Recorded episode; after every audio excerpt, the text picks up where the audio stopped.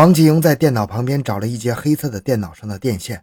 王吉英让这个男的趴在床上，王吉英站在床上搬起这个男的头。我把电线在男主人的脖子上缠了一圈，我和富刚一人拽着一头，使劲勒他的脖子。我们用劲儿太大，把电线都拽断了。我们三个人出来找勒男主人的东西。我在院子里的电动三轮车找到了一根铁链锁。我跟王吉英说：“用这个吧。”王吉英说：“那就试试吧。”我把铁链锁给了富刚，富刚拿着铁链锁和王吉英进了卧室。我去卫生间小便。小完便之后，我回到卧室，看见王吉英和富刚正拿锁链勒男主人的脖子。勒了一阵后，感觉男主人上不来气儿。富刚又从主卧室里找到两个装衣服的红色塑料袋。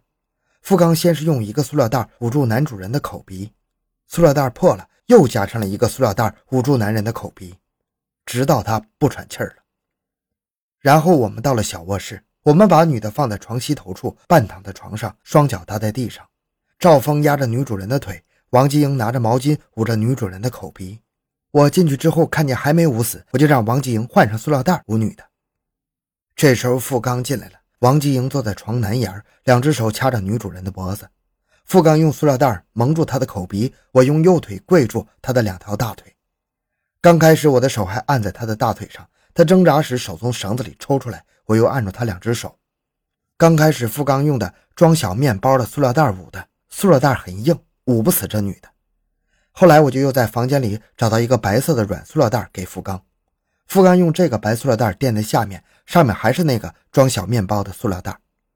我把女主人的手和腿按住，王吉莹用一只脚踩着她的肚子，一只手掐着她的脖子。赵峰在旁边看着，又捂了一会儿，直到这个女的不再挣扎。富刚用烟头烫了一下这女的胸部，这女的又挣扎了一下。我对富刚说：“你就别折磨这女的了。”富刚说：“我不烫她，怎么知道她是不是死了？”说完，继续捂住女主人的口鼻，直到女的不再挣扎。王吉英和富刚摸了一下女的心脏部位，发现没有心跳，才确定把她捂死。捂死以后，我们就开始商量抛尸。审讯员问道：“张学军，你究竟是什么时候预谋杀害这夫妇二人的？”在抢劫的时候。张学军。根据我们掌握的证据情况，你对我们还是有所隐瞒，你要如实作答。第二次偷这家人的时候，发现这家女主人的婚纱照很漂亮，就产生了想强奸她的意思。回去路上，我说哪天把这个女的强奸了，再把这家给抢了。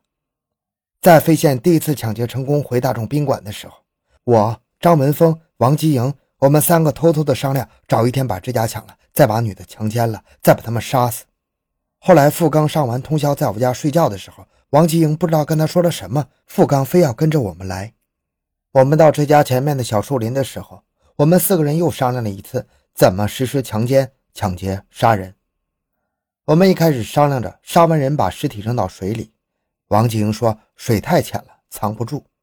我说要不杀完人后把人藏到附近的一个山洞里，挖个坑把他们埋了，一时半会儿也没人发现。当时我还把随身携带的手铐交给了王吉营，让他拿着铐上男主人。审讯员问道：“这个山洞你是怎么发现的？”我第一次来他家盗窃的时候，在他家附近发现了这个山洞。当时我还上去了。山洞离地有一米多高，脚踩着缺口能爬上去。洞口是圆形的，入口窄，里面比较宽敞。里面有烧过的一堆玉米秸秆。审讯员问道：“把你们抛尸的过程讲一下。”我们商量着，我和赵峰弄这个女的，王吉英和付刚弄男的。按提前我们商量好的，把尸体藏到洞里。我先扛着这个女的尸体出来门，去了西南方向的羊水站。我和赵峰走在羊水站上面，羊水站有个大斜坡，有两层楼那么高，斜坡下面还有小台阶。下了这个小台阶，向南走十米左右，就是那个山洞了。我把这个女的尸体放在斜坡上，滚了下去，滚到羊水站废弃的那个房子的位置。我们顺着台阶走下来，继续搬着尸体穿过废弃的房子，抬到房子南侧的台阶处，顺着台阶把尸体滚下去了。这时，付刚给赵峰打电话说他们俩搬不动男的尸体，让我们俩去帮忙。我们回去后，付刚和王继英搬前面胳膊，我和赵峰搬他两条腿。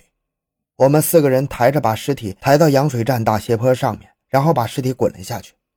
尸体滚到废弃的房子，我们把尸体抬着穿过废弃的房子，把尸体抬到台阶那儿，再顺着台阶滚下去。我们四个人把男主人的尸体抬到山洞口。赵峰和王吉营先爬进山洞，我和付刚在下面拖着尸体。赵峰和王吉营拉着尸体的手，把尸体拉进山洞。我和付刚也爬进山洞。我们进去后，把尸体抬到山洞北侧的宽敞处放下。然后我们四个人一起去台阶，把女尸抬到了山洞口，用同样的方式把女尸拉进了山洞。我们四个进去后，把女尸放在男尸的外侧，男尸当时平躺在山洞中，头东脚西。女尸就在男尸的外侧，面朝男尸，头东脚西，侧躺着。王吉英和赵某先回这对夫妇家中打扫卫生去了。我和付刚留在山洞找些东西来遮挡尸体。我们在山洞前面的树林里找了一些玉米秸秆。我又跑到山洞上面找到一个玉米秸垛，我在这里抱了一捆玉米秸秆。我和付刚用玉米秸秆把尸体盖住了。盖完之后，我们俩也回去打扫卫生了。我们回去的时候。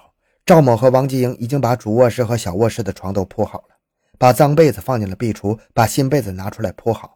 我把屋子里的烟头都扫走了。付刚去厨房和外面那间屋子打扫卫生。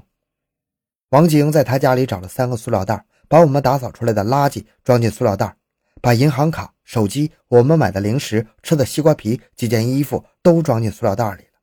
早上五点左右的时候，我们顺着河沿向北走。我和赵峰、付刚分别提了一个垃圾袋。王吉莹提着电脑主机，我们沿河走了一段距离后，把垃圾和电脑主机扔到河里去了。扔完东西后，我们上大路分头走。我和付刚直接打的坐车到平邑县，他俩怎么走的我就不知道了。当天早晨八点，我们在平邑县碰了头，我们又一起坐车去了济宁。我们在济宁买了一身衣服和鞋子，把作案的时候穿的衣服和鞋子扔掉。我们当时打算出去躲着的，结果就被你们抓获了。案子是破了，但是警察们无一不出离的愤怒。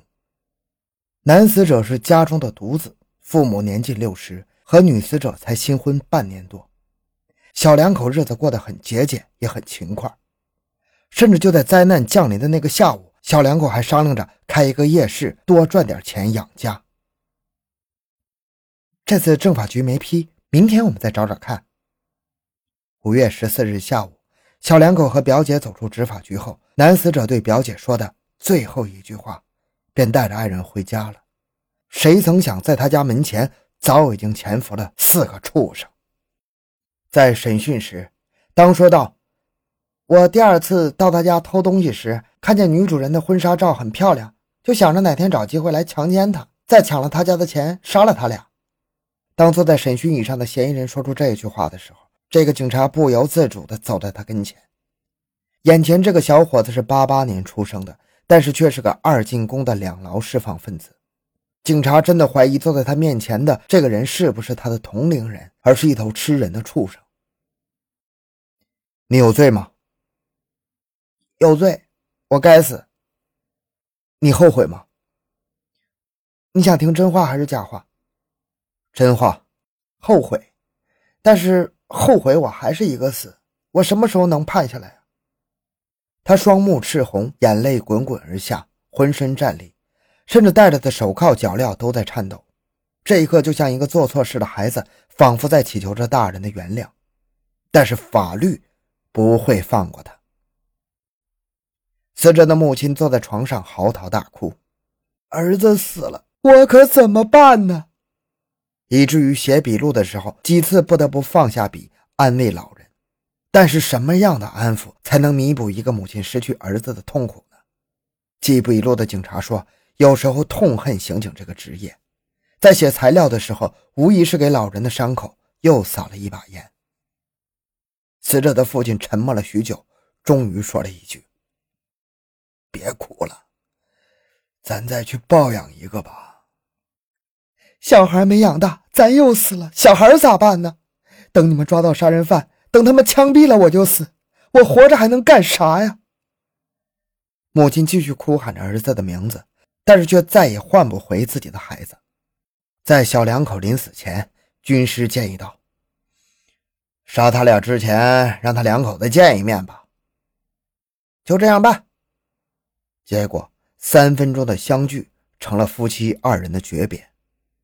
在相聚时，妻子问自己的丈夫：“你没事吧？”丈夫没有回答，而是问：“你没事吧？”妻子扑在丈夫怀中大哭：“我没事。”丈夫哭着抚慰自己的妻子：“没事就好，没事就好。”但是他俩想不到，一小时之后，夫妻二人就双双殒命。在丈夫刚死的半小时后，惊恐的妻子带着一丝侥幸问道：“我丈夫呢？”但是他却高估了这群畜生的良心。我们把他杀了，现在是该杀你了。悲痛欲绝的妻子放声大哭啊！一夜的屈辱，惨遭畜生蹂躏，最终还是活不下来。妻子甚至忘记了怎么挣扎，简简单单的就被一条塑料袋给捂死了。她不知道自己的丈夫在对面的房间里死之前没有吭一声，就像一只弱小的羔羊，放弃了挣扎呼喊，心如死灰。有什么能比目睹自己的妻子被四个人强奸更加绝望？或许那个时候丈夫已经死了，活下的只是一个空壳。原想陪着妻子走到最后，但不想两人还是不能活命，受尽折磨，只是让人更加绝望。像这样的案件能总结出什么经验？你不能说每次回家都拿着一把砍刀吧？不能指望每个人都像电影里那样人能打，能够进行自卫吧？现实就是，当四个人潜伏在你家埋伏的时候，你只能祈求他们求财不求命，还能做些什么呢？天网恢恢，疏而不漏。最后四名杀人犯，除了未成年的赵峰，其余三个人全部被判处了死刑。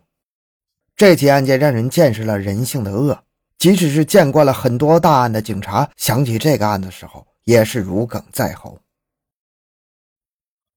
好了，这个案件讲完了。小东的个人微信号六五七六二六六，感谢您的收听，咱们下期再见。